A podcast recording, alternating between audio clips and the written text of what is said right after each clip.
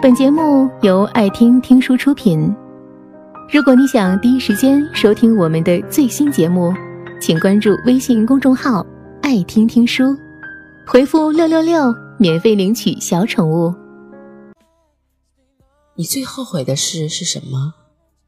有人说，最后悔的是当初没有选择自己喜欢的专业，没有选择自己喜欢的工作，听了父母的话。做了很不喜欢的工作，特别痛苦。每到周五就特别开心，到了周六就开始焦虑，到了周日就觉得世界末日要来了，恨不得地球爆炸就可以不上班了。每一天都像是重复同一天，觉得自己的人生完蛋了。我想起我以前的一个同学，他也是高考的时候。听了父母的话，选了自己不喜欢的专业法学。法学很好，可是他真的不喜欢。他从小就想当服装设计师，给布娃娃做过各种主题服装。看服装发布会可以反复看几十遍，逛个布料市场都会觉得很燃。可是他大一已经上完了，又不可能转专业。家里经济情况也不允许他留学，唯一可行的方法就是退学，重新复读，考服装设计专业。他下了决心，退了学，完全没给自己留退路。所有人都觉得他疯了，他爸妈也气炸了，差点跟他断绝关系。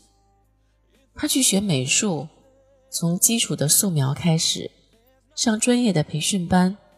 复读的那一年，他太拼了，两次都因为睡眠不足而晕倒。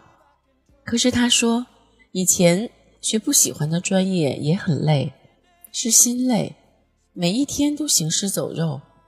现在虽然也累，但只是身体的累，每天心情都特别好。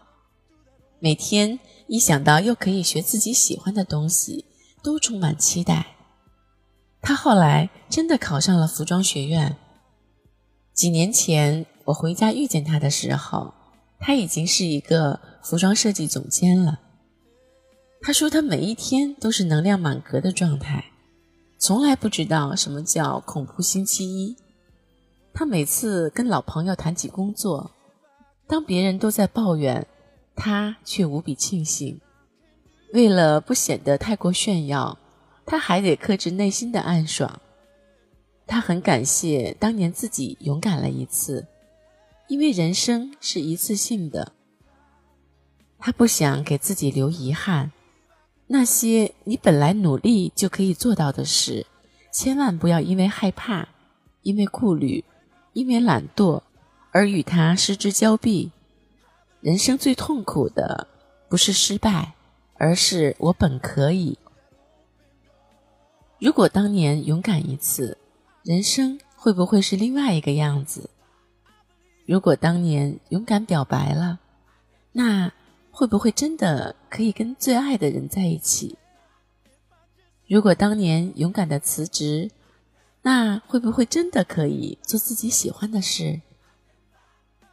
如果当年勇敢的创业，会不会真的实现了自己的梦想？